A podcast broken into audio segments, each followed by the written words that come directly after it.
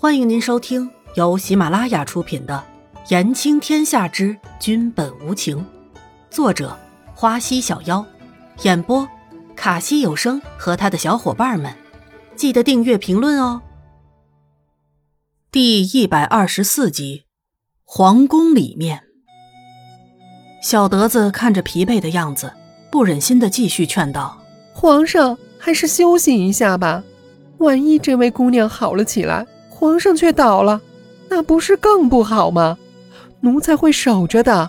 如果这位姑娘醒了，一定禀告皇上。南宫离尘想了想小德子的话，也不是没有道理。都两天了，铁打的人也该休息一下了。南宫离尘摸了摸有些发痛的额头，是该休息一下了。那也好，你就在这里守着吧。有什么事，第一时间叫醒朕。是，奴才一定寸步不离守着。南宫离尘不舍的看了一眼伊嫣然，就转身走了。刚出了玄和殿，才想起，这不正是自己的寝宫吗？南宫离尘有点好笑的嘲笑了下自己，弄得身后的人不明所以。等回过神来，南宫离尘才发现到了自己的失态。看来伊颜染的影响力是已经蔓延到了南宫离尘无法触摸的地方了。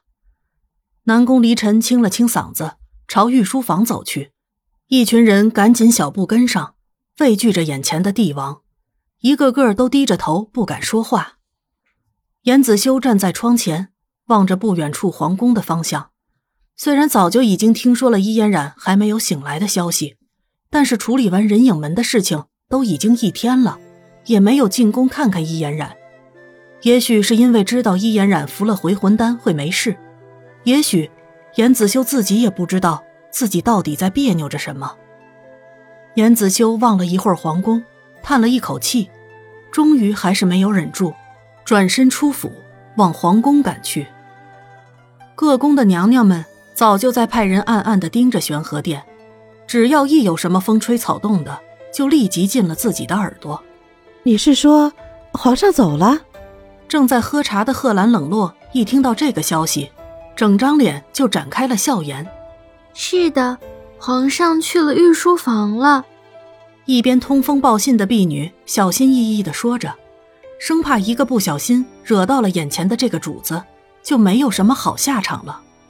在这个坠霞宫，谁没有领教过贺兰冷落的残忍？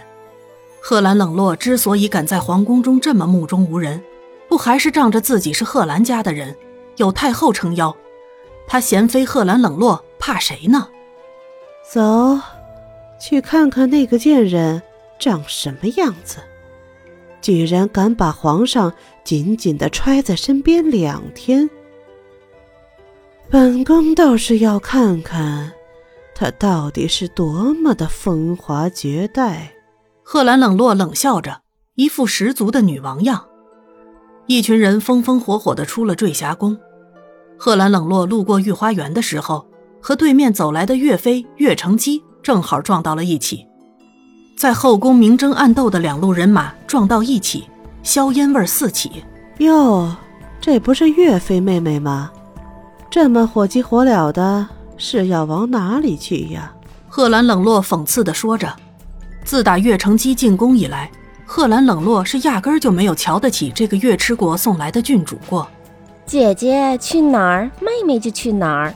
岳承基对着贺兰冷落笑意相迎，大家心里打着什么小九九，谁猜不透呢？那就一起走吧，看看是不是同一个地方。贺兰冷落在心里嘲笑着岳承基。趾高气扬的说完，就率先转弯往玄和殿走去。岳成基冷笑一声，也悠悠的走着。